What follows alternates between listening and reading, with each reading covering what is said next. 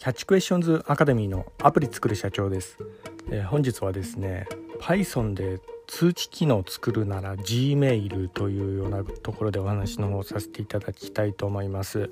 えー、私のこちらの番組の方ではですね自作アプリを世界で売るための戦略というようなところでいろいろあのビジネスに関するお話などをさせていただいておりますが、えー、今週先週はですねあのエンジニア向けの、えー、少しあのまあなんかのテクニックとか、え豆知識みたいなそんなような、えところでお話の方をさせていただいております。あのえー、ビジネスといってもですね、まあ、エンジニア中心のまあ、何かこうニュースになるようなところをお届けできたらなというようなとこもありますんでね。今後ともよろしくお願いいたします、えー、私のこちらの番組は主に YouTube で配信させていただいておりますが YouTube はですね iPhone アプリの作り方ラズベリーパイによるリモートサーバーの構築方法仮想通貨のマイニングなど、えー、ちょっと専門的なお話などもさせていただいております。こういったお話がお好みというような方いらっしゃいましたら YouTube の説明欄の方ですね、えー、そちらに行っていただきますと番組リスト別に URL 貼ってありますんでね、えこちらもよろしくお願いいたします。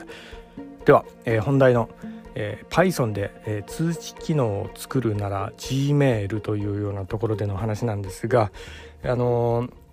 そもそもあの皆さん E メールって使ってらっしゃいますでしょうか？あの若い方はですねあの E メールってね、えー使ってないどころか知らないって方とかも結構いらっしゃったりするんですよね。まあ、エンジニアの方であればそういうのはまずないとは思うんですけど、まあ、今の時代ですね SNS でね結構あのあれにもう DM とかついてたりするんでもう十分こう友達と連絡取れるえツールが揃ってるんでねあの E メールとかそういったものはねむしろは、えー、不要な時代ななのかなみたいなそんなような感じに思えてしまうようなところがありますが、まあ、ただですね、まあ、私もあの結構おじさん世代ではあるんであの E メールはですね、まあ、とにかく昔から結構お世話になってたりするようなところがあるんですよね、はい、ちなみにあの E メール、えー、私、えー、結構メアド持ってましてね G メールが5個 Yahoo メールが8個えー、アウトルックメールが2個 iCloud が4個みたいなそんなような感じなんですけど、まあ、皆さん、えーまあ、特にねエンジニアでなんかねアプリ作りたいっていうような方であったらもう E メールはあの必須だと思うんで何かねウェブサービスに登録する際に結構なメメアド登録とかそういうのあったりしますんでね。はい、まあ、あのただあのこのね、えー、ちょっとあのおじさん世代のメールの話で、まあ、少しだけちょっと脱線した話をさせていただくとですねあの昔ねあのポケベルっていうのがあったんですよね。あの皆さん知ってますかね？ポケベルなんですけど公衆電話でね番号を打つと所定の文字を送信できるようなねえそういうようなねものが一時期流行ってたんですよねこれね。クソめんどくさいんですけどねあれね。あのそうなんですよ。文字をこう人に送るっていうのはですね、え結構至難な技だったんですよね昔の時代ね。あの携帯でねあの、まあ、メール文字がこう遅れるなんていうのはもうものすごく画期的なそういうような時代が結構あり、まあ、あの結構あの女子高生を中心にこのポケベル結構使われてた時代もあったんですよね。はい、あのポケベルの公衆電話でねブラインドタッチで、えー、メッセージを送れるみたいなそういうようなのまあのね、方、えー、結構あの女子高生の中でもカリスマ的存在だったそんなようなあの時代もあったわけなんですが、まあ、とにかくね、えー、こういった、えー、時代もあり、まあ、あのメールっていうのがどんどん進化してそして、えー、今やもうこの SNS でも十分なのかなみたいな SNS ですね。それで十分なのかなみたいなそんなような感じにこうなっていったわけなんですけど、まあ、そういうようなあのところもあり、えーまあ、その次にじゃあどこのあのまあ、ところにこういったあの、えー、通知機能がいくのかなというようなところで、え、このアプリについてちょっと考えてたようなとこもあったんですね。で、特に私はですね、結構あの Apple Watch のアプリとかもこう作ってたりしてまして、この結構 Apple Watch 界隈ではですね、通知ブームっていうのの波が結構あったんですよね。まあ、それに便乗してアプリをこう作ろうとしたんですけど、まあ私ね、これね、挫折しちゃったんですよね。まあ、あの、Apple Watch でですね、通知機能をこう実装するとものすごい大変なんですよ、これ。で、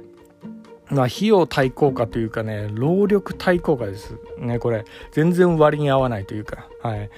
で、まあ、あの、いろいろやったんですけど、Firebase とかね、その API のサービスとかなんか登録してアラートを送信しようとしたりするんですけど、これが癖があるというかね、たまに送信ね、失敗したりするか、するのか、もう、なんかね、原因不明のね、エラーというか、エラーも吐き出してくれなかったりするようなとこがあるんで、どこでね、えー、間違っちゃったのか、みたいな、そういうのがなかなかわからなかったりするようなとこがあるんですよ。はい。まあ、そこで、あの、最近、こう、不登校を考えたのがですね、えー、この通知機能ってあのメールを送信させるんでよくね？みたいなそういうような結論にちょっと至ったわけなんですよね。何もね通知を根本的にこう作ると通知機能をね根本的に作るぐらいのことをやるんだったら、えー、メールで、えー、あの書店の相手にこう送信するみたいなそういうような機能を実装した方がえー、まだね、あの、いいんじゃないかみたいな、そういうような感じで、こう、メールでね、えー、例えばの、えー、本題にちょっと戻るわけなんですけど、Python で、え何かアラート機能のアプリ作るぐらいだったら、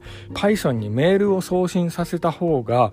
結構ね、簡単に作れるんですよね、これね。はい。あの皆さん知ってますかね？Python でねあの Gmail とか送れるんですよこれはいでまあどういうようなライブラリっていうとあのインポートでね SMTPLIB リブですね、えー、そういうふうな、えー、まあ、あのライブラリでインポートしたらですね10行ぐらいのスクリプトで Gmail、えー、送れるようになりますこれ。はい。そうなんです。この Python をあの実行したらですね、え、所定のメッセージを、え、送ってくれると、えー、そういうような便利なものがあるんですね。まあ Python 何でもできますよね。はい。で、まあ、なんで、えー、これにちょっと最近興味持ったかっていうとですね、あの、連日ちょっと放送させていただいております。私、DeFi から金利情報をとあるウェブサイトから引っ張ってきて、まあ、金利情報が、金利とかそういったものがね、急上昇した時に通知させるようなアプリをですね、まあ、これ自己使用向けなんですけど、こう作ろうとして、まあ、あの、ついでに YouTube でも配信させていただいているようなとこがありますが、その際にですね、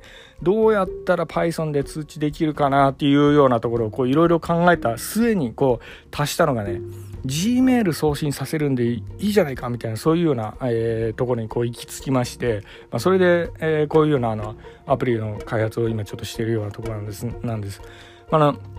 つい先日なんですけどうまくいきましてねあの金利がね急上昇したら、えー、Gmail で私に知らせてくれるようなそんなような機能ができましたね。はい。まあ、近々ね、えー、この辺をこう、えー、まとめてまたねあの、え、私の YouTube のね、え、M1Mac mini で仮想通貨マイニングみたいなタイトルでやらせていただいてる、ま、番組の方にまたアップさせていただきたいと思いますが、え、とにかくやっぱね、あの API とかねそういうのを叩いてねえー、なんかいろいろこうアラート機能をこう実装するようなのもゼロからねこう作るぐらいだったらねあのとっとと Gmail 使った方が、えー、結構簡単にできるみたいなそういうような結論の話でした、まあ、なのでねもし皆さんも、えー、まあなんかねアプリとかで通知機能をこう考えているとかいうような方いらっしゃいましたらね、よくよくこうね、えー、先ほども言いました、労力対効果ですよね。でその辺よく考えて、メールでもいいんじゃね？みたいなそういうような感じだったらもう、えー、とっととメールにしちゃった方がね、えー、結構いいかもしれないですね。はい、そんなような感じで、あの、アプリのまあ、ちょっとしたアイディアみたいな、えー、そのような話を、えー、本日送らせていただきました。えー、では、最後にいつもと同じ言葉で締めさせていただきたいと思います。IT エンジニアに栄光あれ。